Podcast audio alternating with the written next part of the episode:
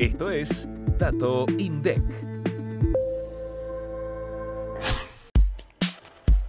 En noviembre de 2023, las ventas a precios constantes en supermercados descendieron 1,7% a nivel interanual luego de tres meses consecutivos de alza y cayeron 7,5% con respecto a octubre del año pasado.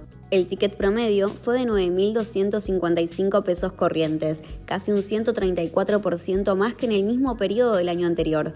Las ventas realizadas en los salones concentraron casi la totalidad de las operaciones, con una representación del 96,3%. Al analizar las formas de pago, se observó que el uso de efectivo en noviembre de 2023 alcanzó una participación del 20,9% en las ventas total, el porcentaje más bajo desde el inicio de la serie en 2017, cuando promediaba el 37%. Por cada mil pesos gastados en supermercados, 267 fueron destinados al consumo de artículos de almacén, 141 a bebidas, 126 a artículos de limpieza y perfumería y 115 a carnes, por citar los principales grupos.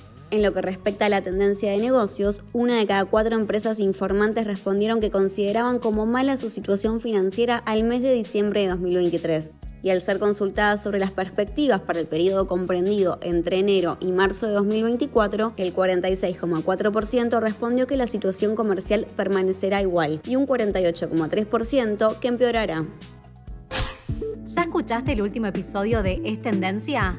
Conoce las estadísticas del INDEC desde otro punto de vista.